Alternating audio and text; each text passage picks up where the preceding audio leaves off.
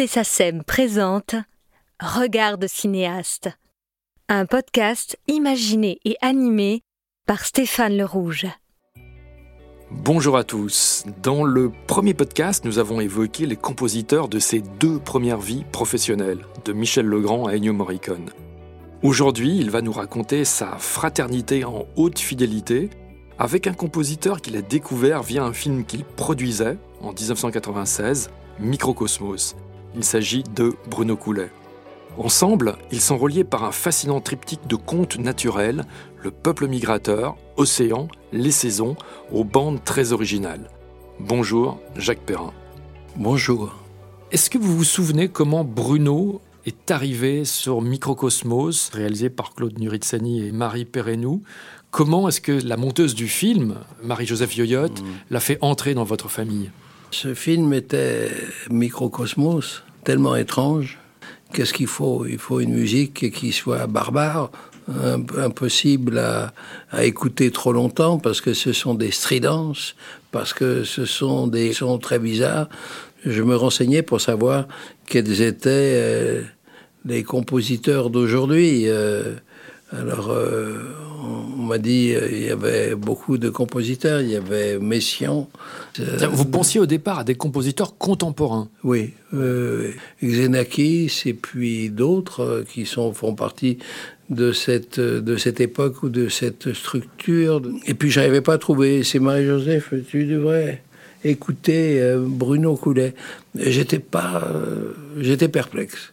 C'était pas évident pour moi, Bruno Coulet. Je sais pas quels sont les films qu'elle m'avait fait écouter. J'étais pas certain du tout, mais rencontre-le, tu vas voir. Et j'ai rencontré Bruno Coulet, euh, j'ai pu lui dire toutes mes hésitations, avec euh, aussi euh, les auteurs, qui n'étaient pas véritablement partisans de telle ou telle musique. Donc ça restait à inventer, à rencontrer. C'est l'échange, la discussion qui m'a étonné.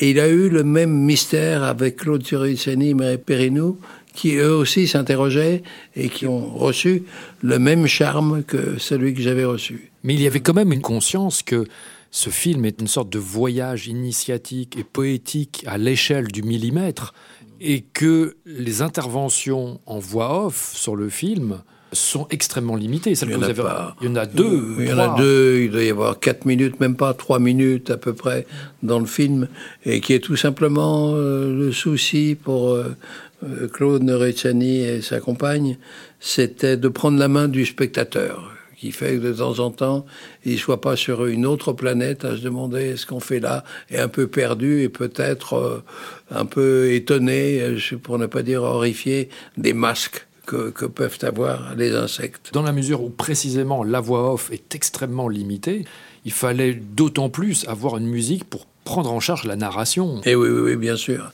Et prendre en charge, euh, avec quelle habileté euh, Bruno a su le faire, parce que il n'y a aucune mélodie qui puisse raconter.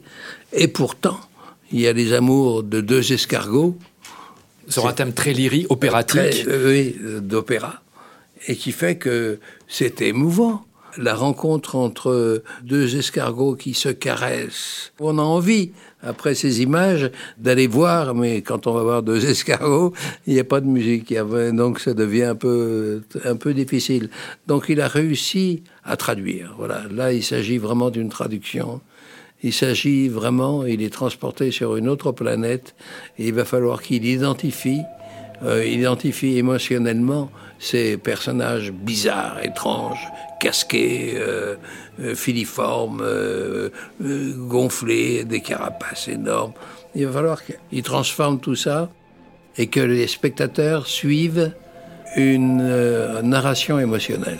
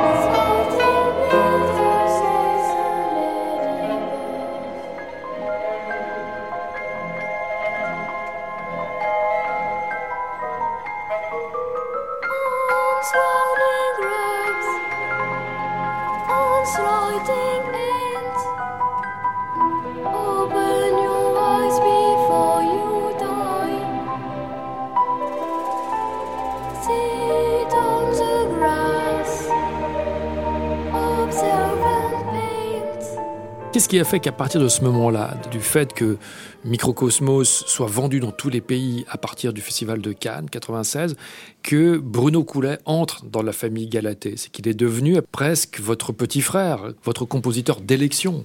J'étais tellement fasciné par euh, cette musique étrange, ce garçon que je trouvais déjà charmant, agréable.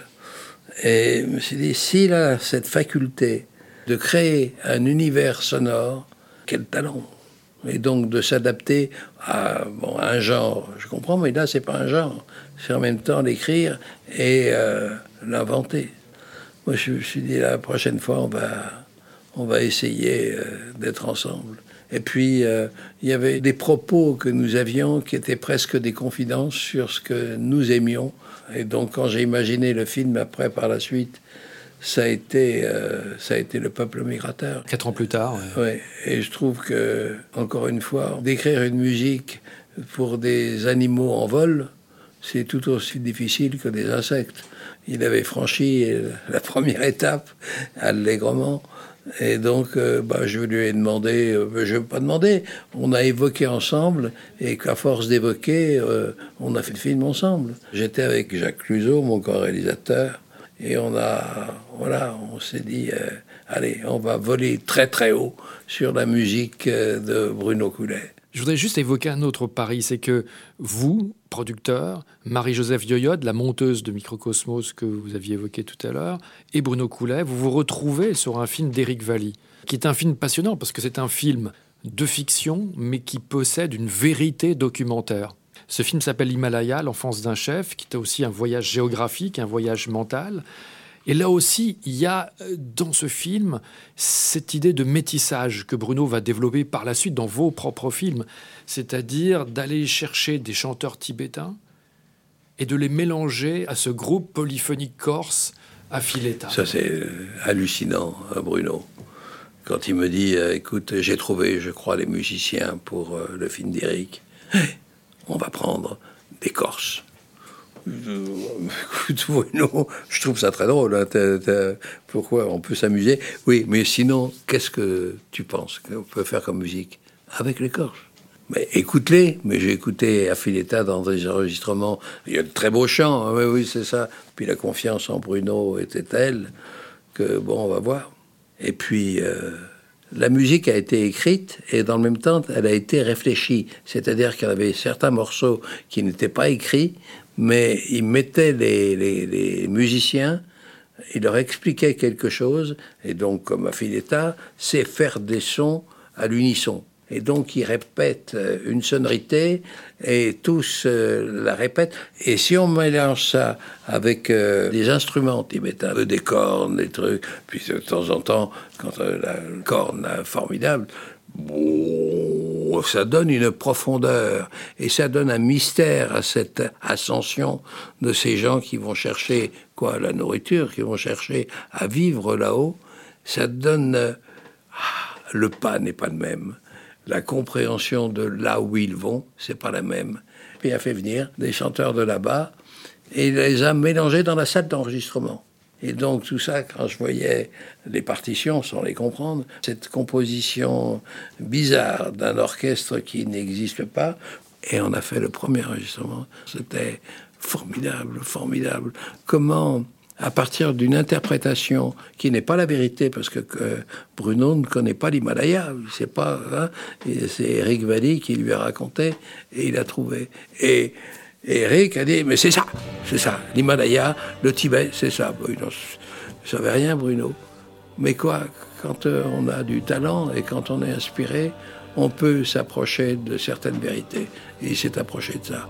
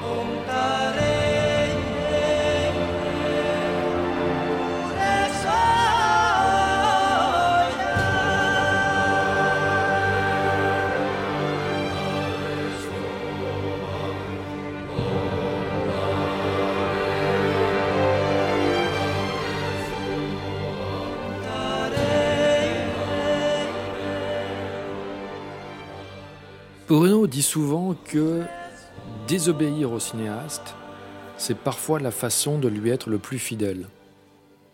Oui, est-ce, est-ce que ça vous est souvent arrivé que finalement, qu'il joue un peu un rôle de contre-pouvoir sur vos films comme Ça, producteur ou cinéaste? C'est une réflexion qu'avait Dino Buzzati sur le désert des Tartares. Euh, J'avais demandé de collaborer euh, et de nous dire franchement ce qu'il pensait de l'adaptation qui était en cours. Il me dit la meilleure façon de me respecter, c'est de me trahir par une autre voie d'arriver au même résultat d'émotion. Donc faites ce que vous voulez, ne me demandez pas, ça ne me regarde pas. Et je serais ravi d'aller voir un film qui n'a rien à voir mais qui lui ressemble formidablement.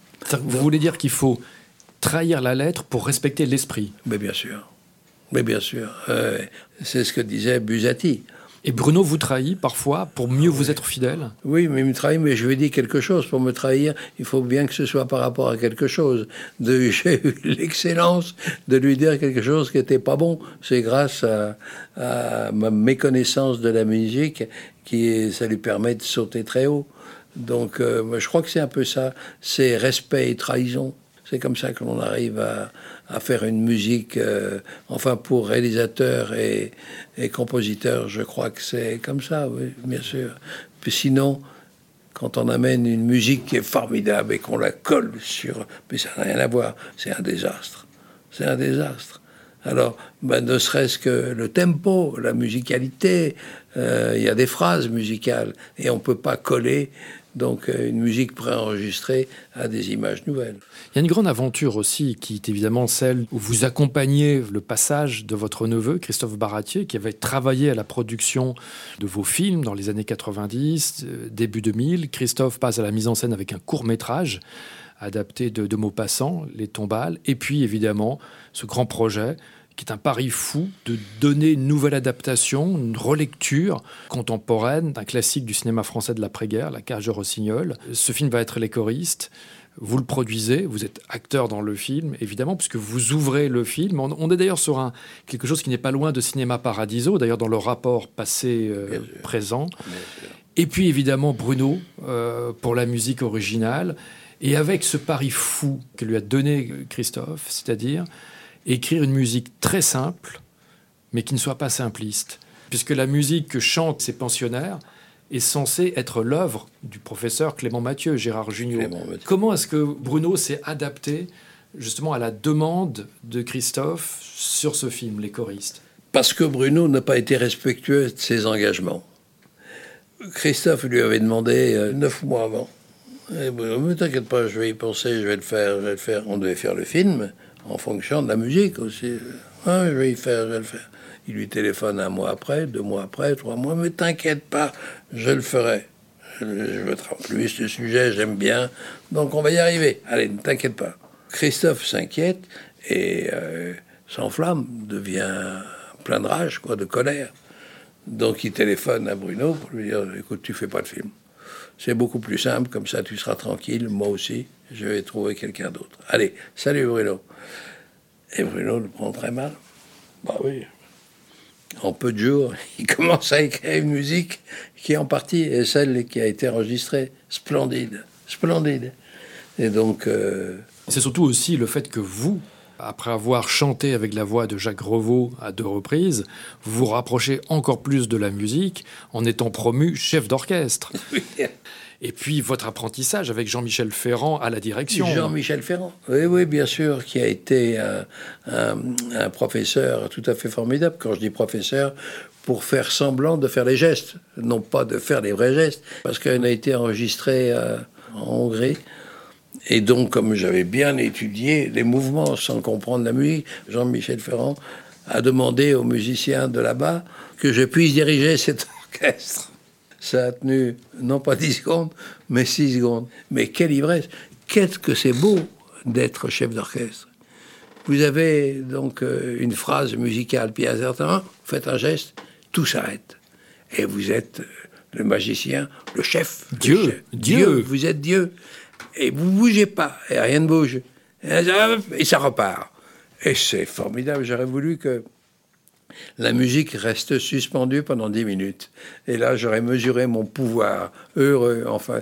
Non, ça durait que cinq secondes. Les choristes, Jacques Perrin, Christophe Baratier à la mise en scène, Bruno Coulet à la musique, et évidemment une partition qui a eu plus que du succès. Partition qui est devenue presque un, phénomène, un tsunami social. C'était réjouissant de savoir que nombre de chorales en France, de jeunes élèves, apprenaient la musique, la musique de Bruno Coulet.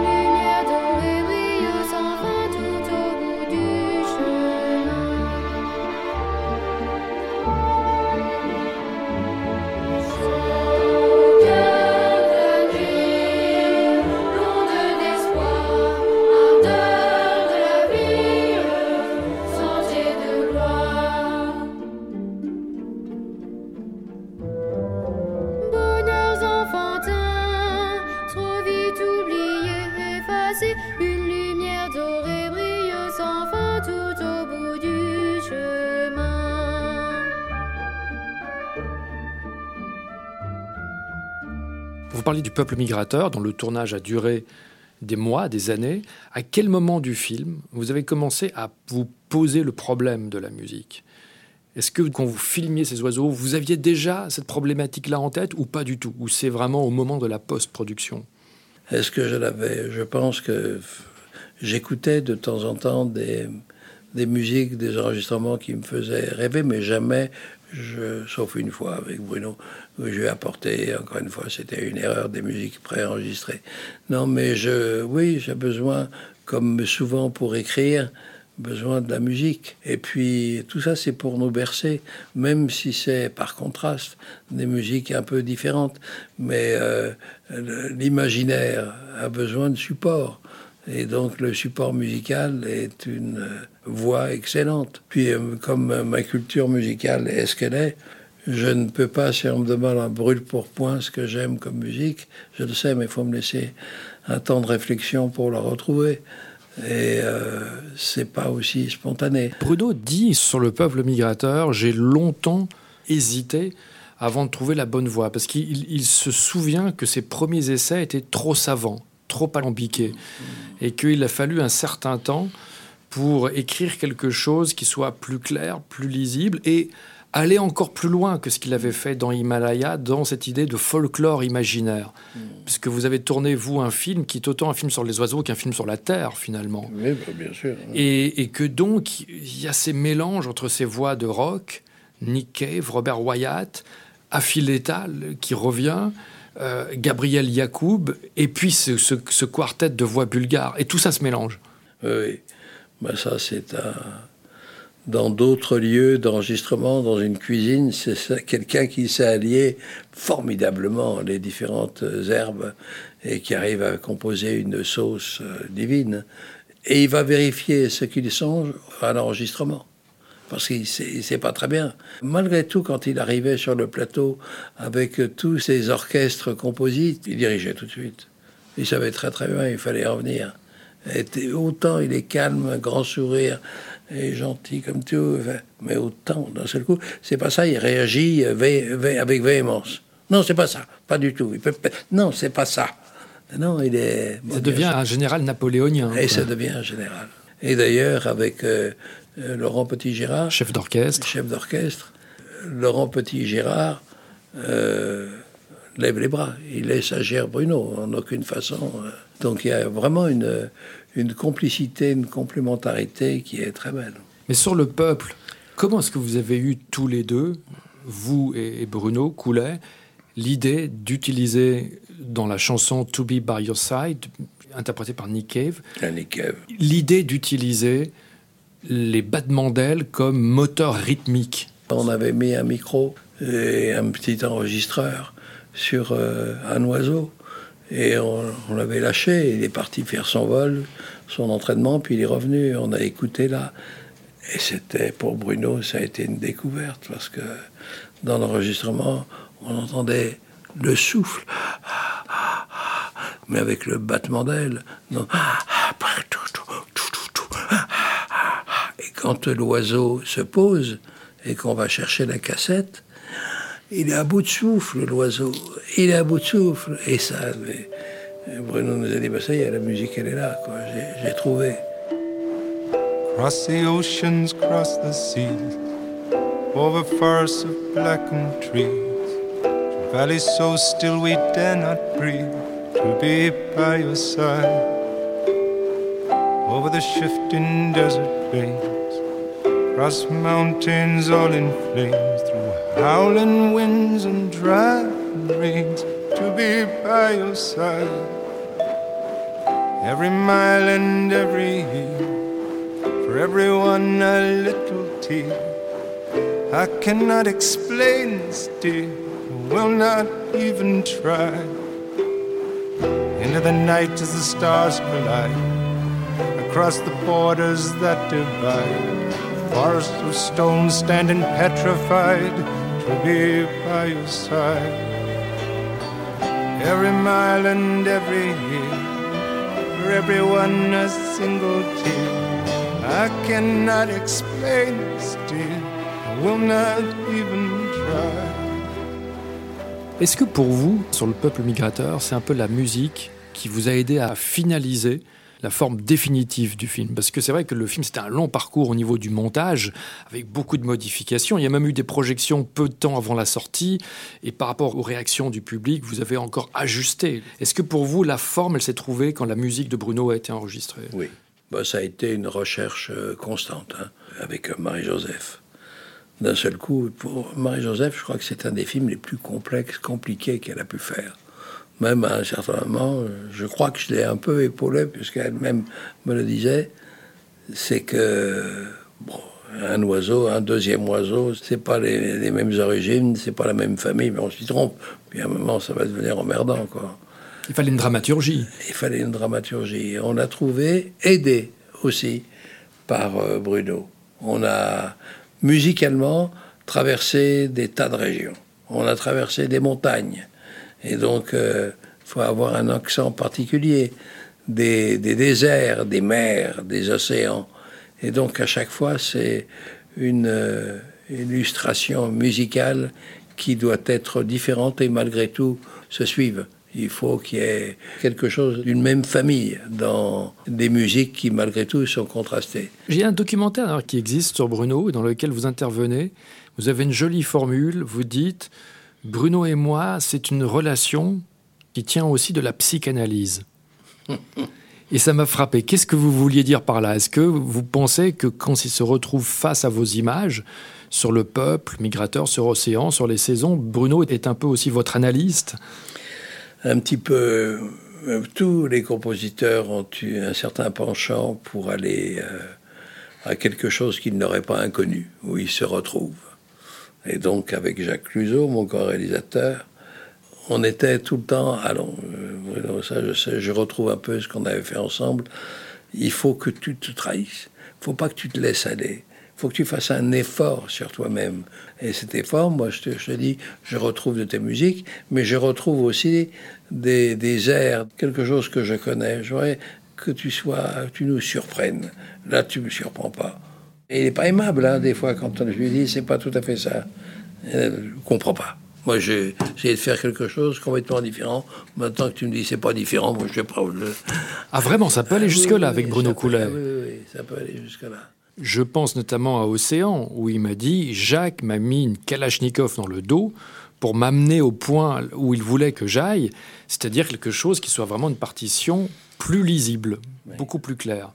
Et donner notamment l'impression, sur une séquence qui s'appelle la, cavalerie sous la mer, que la musique était écrite et qu'il a filmé ces poissons sous l'eau sur la musique, comme un ballet. Tout à fait, oui. On peut correspondre de l'un à l'autre parce que allez, il sait écouter des propos qui ne seraient pas les siens, mais qu'il écoute. Et à partir de ça, euh, ça a quelque chose qui le dérange et il fait toujours ce fameux effort et il va chercher. Et quand il va chercher, il trouve, il trouve des, choses auxquelles il ne s'attendait pas. Mais il faut le bousculer, Bruno. Il faut lui dire c'est très bien, mais si tu vas encore un peu plus loin, moi ce que j'aurais aimé, tu vois. Et vous essayez de lui raconter quelque chose d'incompréhensible, et il comprend votre hésitation, et euh, on va plus loin. La musique, euh, je crois que Bruno, euh, elle se fait lui seul, mais en étant au milieu des autres, en, écoutant le réalisateur.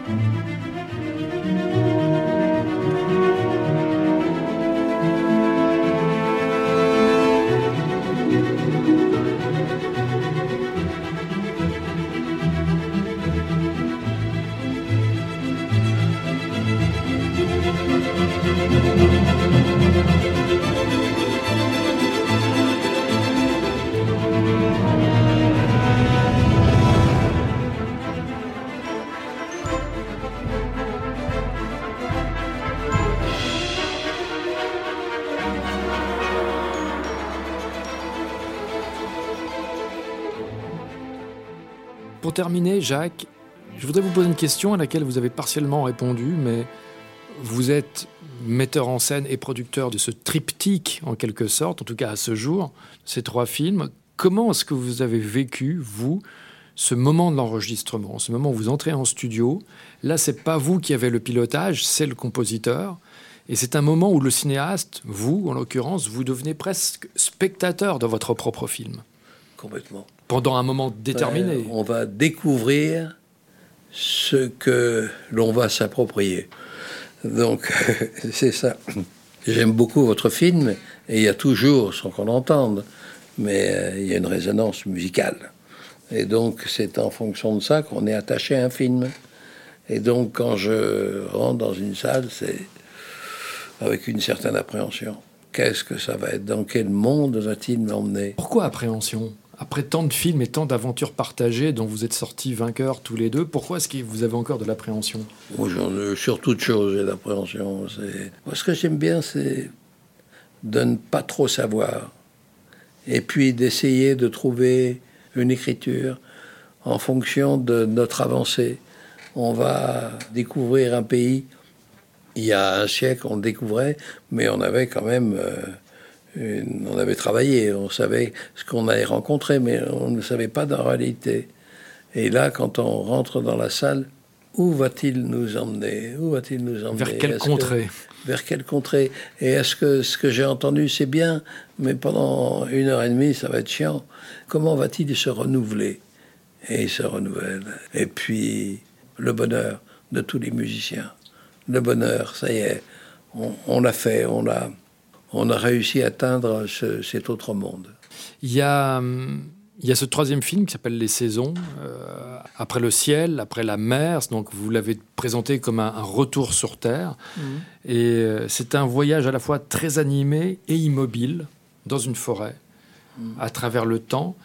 Et on a avec ce film l'impression que Bruno Coulet est plus que tout autre compositeur, vraiment le musicien le plus adapté pour l'exploration de mondes parallèles. Que ce soit Microcosmos ou Le Peuple ou Océans ou Les Saisons, la musique de Bruno nous amène vers un monde qui est là, qui est à portée de main et qu'on ne voit pas. Oui, oui, oui. Comme un passeur. Oui, oui, passeur, oui. Dans Les Saisons, euh, avec Jacques Cluzot, on a eu du mal à achever ce film. On a eu du mal parce que le scénario était très fragile. Hein, de raconter euh, une histoire qui se passe sur... Euh, différents siècles, différents millénaires, c'est difficile. Et donc, euh, des choses disparates. Bon, on aura après notre bricoleur musical qui va remettre ça. Qui va unifier. qui va unifier. Donc, c'est ça, c'est la liberté qui nous laisse. Mais ça, on verra avec Bruno, ça va s'arranger. Donc, on a fait des scènes d'accompagnement technique complètement, complètement différents à chaque fois. Il y avait dans le film Océan une partie de la tempête que Bruno a réussi mais c'est formidable, c'est brusque, c'est violent. Et ça, il a su le, faire, l'écrire, avec ces bateaux qui versent de tous les côtés. Puis on a trouvé une image qui nous fait sortir de la tempête avec des effets spéciaux et qui nous fait plonger dans des hauteurs euh, à 400 km de la Terre. Et ça, c'est l'homme de l'impossible. C'est l'homme euh, qui sait nous faire voyager, nous faire... Euh, et c'est bien parce que faire voyager, on peut dire, on, va arriver, on va fermer les yeux. Non, on ouvre grand les yeux avec euh, Bruno. On ouvre grand les yeux et d'autant plus grand, c'est qu'avec ces sonorités musicales, euh, on perçoit, c'est comme une image qui est sans fin, qui se découvre, se découvre. Et pour ça, hein, que les lointains dans, dans un film, c'est la musique qui le révèle. Pour conclure, Jacques, je voudrais que, si vous êtes d'accord, on écoute la, la berceuse des saisons, donc qui est à ce jour euh, votre dernière collaboration avec, euh, avec Bruno Coulet. Et cette berceuse a une symbolique particulière, c'est que tout comme le fils de Bruno, Hugo interprétait le générique début de Microcosmos, cette berceuse des saisons est interprétée par la fille de Bruno, Sophia. Oui, il est chef d'orchestre des voix d'enfants. Il les module. Quel émerveillement, quel mystère. Il a toujours euh, une possibilité d'émerveillement dans la vie, Bruno et qui ressemble lui-même à sa propre histoire d'enfance. Merci Jacques Perrin. Merci à vous.